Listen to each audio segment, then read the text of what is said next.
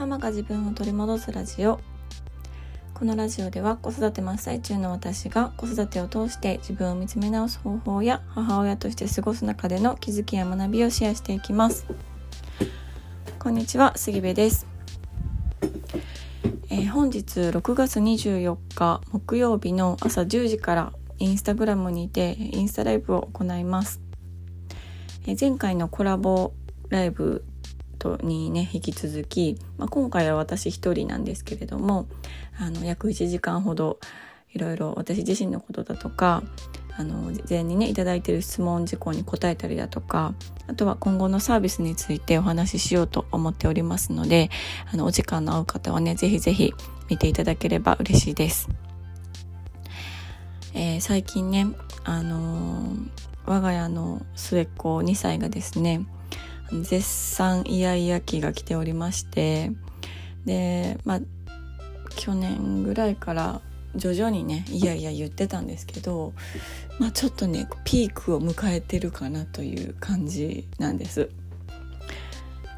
で昨日あの、久しぶりにね、まあ、モールみたいなところに行ってで長男がトイレに行くって言ったので、まあ、トイレに行ってね私と末っ子はその外で待ってたんですよ。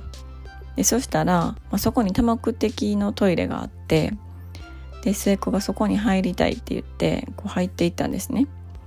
で手洗うって言ってあの多目的用のトイレってこう手を洗う場所とあの車椅子にね乗っている方があの用を足す用のこう一見手洗い場に見えるあの場所あるじゃないですか。そこでね、手を洗いたいって言ったんですよ。で、そこの中に手を突っ込もうとしたんですね。まあ、いわば便器ですよね、それ。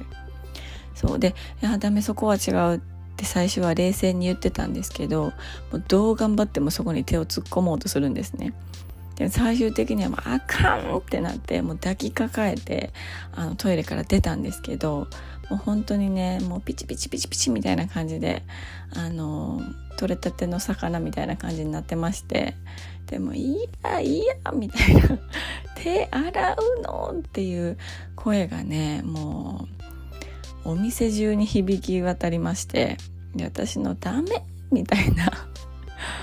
叫び声もね響き渡っててねそうああ来たなイヤイヤ期っていう、うん、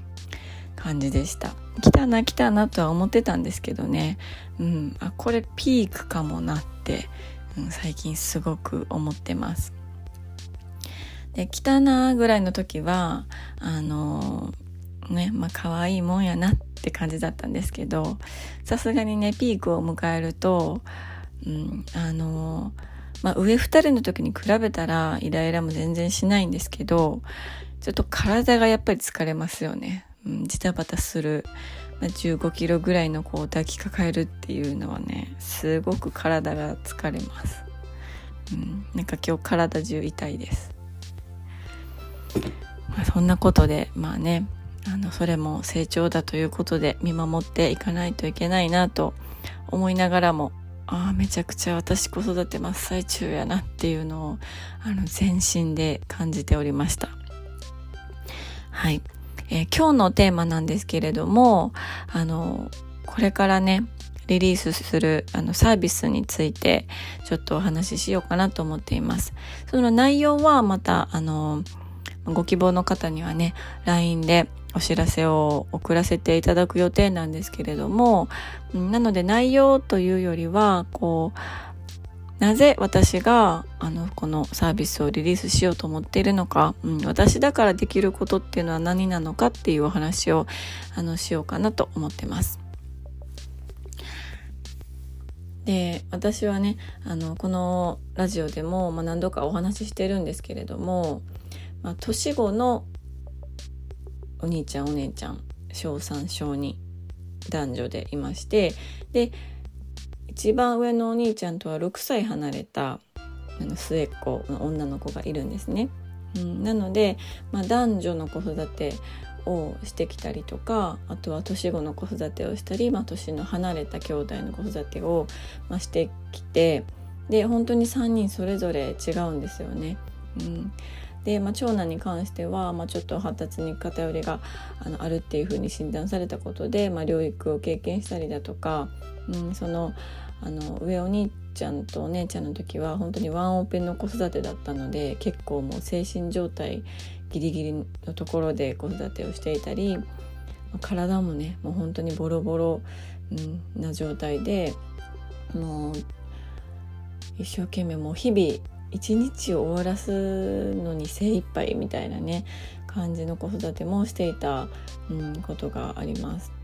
で結構こう育児ノイローゼみたいな感じになってしまってすごくこう思い悩んだりとか、うん、も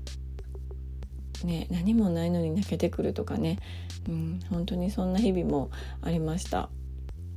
でそんな時ってもう本当に夫婦関係も最悪で、うん、あの離婚届もね3回書いてるんですよねそう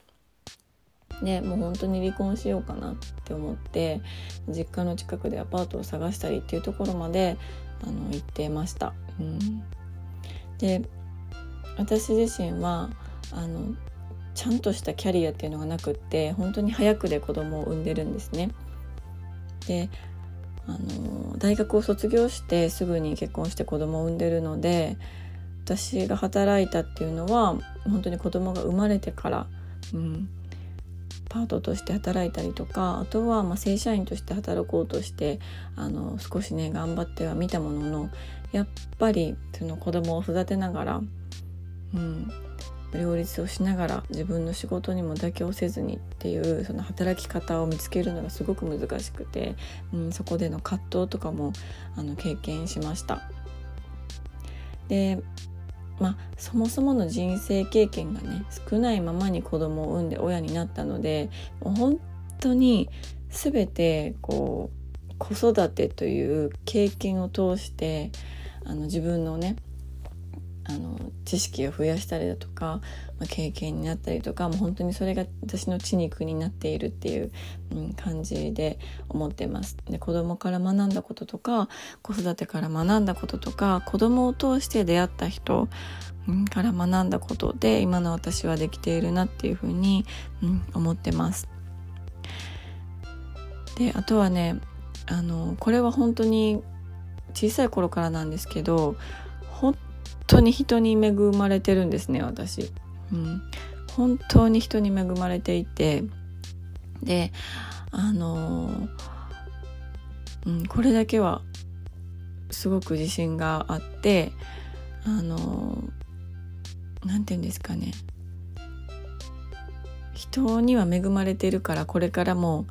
必ず人には恵まれるっていう自信があるんですよね。そう。友達もだしあの先生とかもそうだし、うん、ママ友とかもそうだし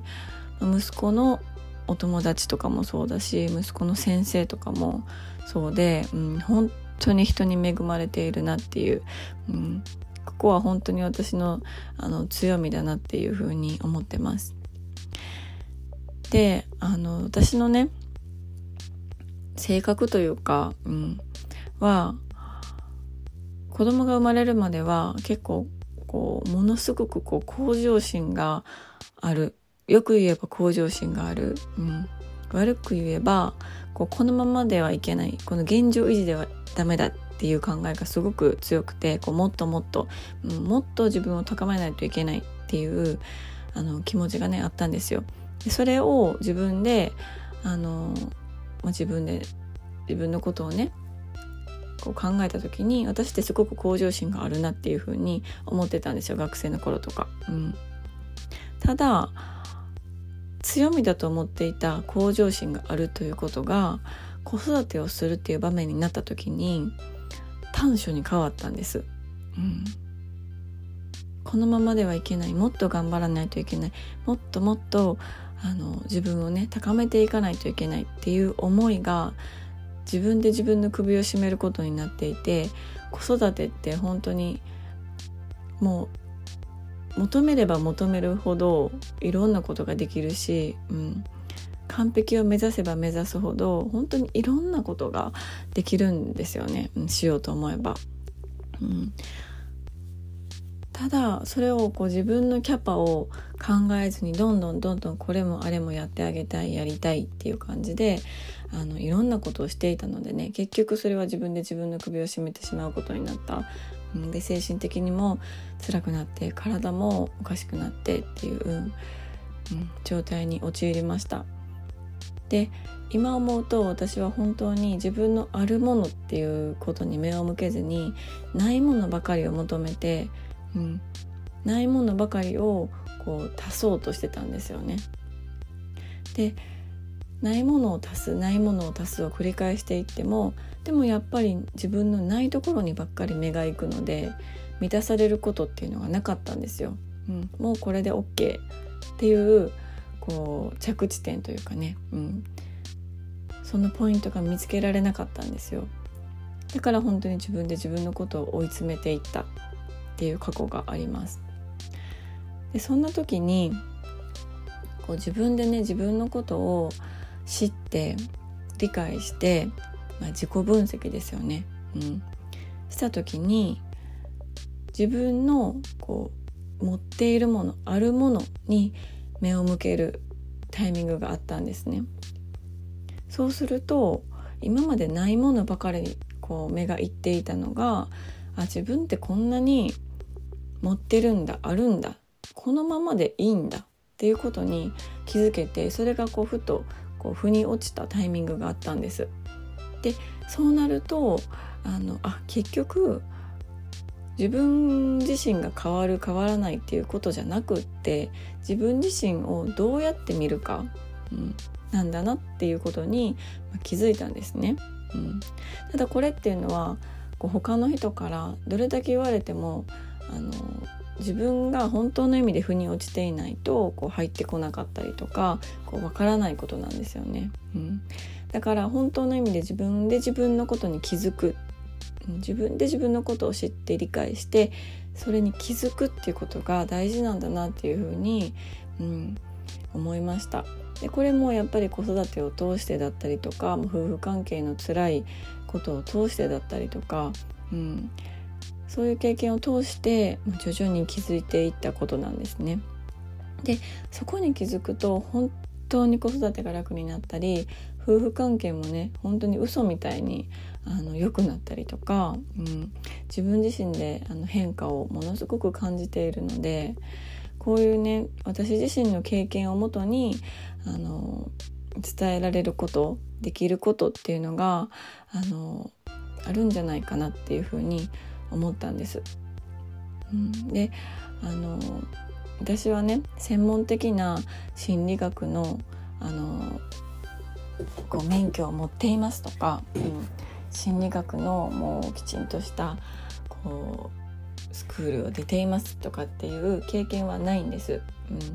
そういう資格もあのないんですね。ただこう今私がこれまで、まあ、夫婦生活子育て経験約10年ぐらいをね経て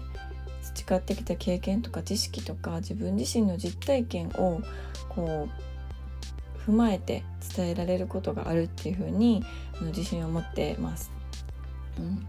なのでこう今の私だからこそできることとか今の私だからこそ伝えられることっていうのがあのあるっていうふうに思ってるんですね。そうなので、まあ、それをねこうサービスという形で必要な方に必要なタイミングでこう届けることができればいいなっていうふうに思ってます。はいなので、まあ、そんなことを、まあ、詳しく内容どんなことをするのかだとか、うん、いつから始まるのかだとかそういうようなことを、まあ、インスタライブの方でねあのお話ししたり、まあ、その都度あのタイミングが合えば質問をいただいてそれに答えたりとか、うん、していこうと思ってますのでぜひぜひ今日のインスタライブを見ていただければ嬉しいなと思っております。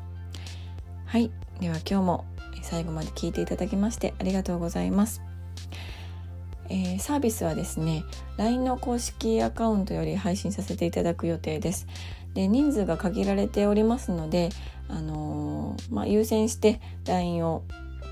LINE での配信。でその次に、まあ、あの SNS でちょっと公開という形になるかなというふうに思っております。はい。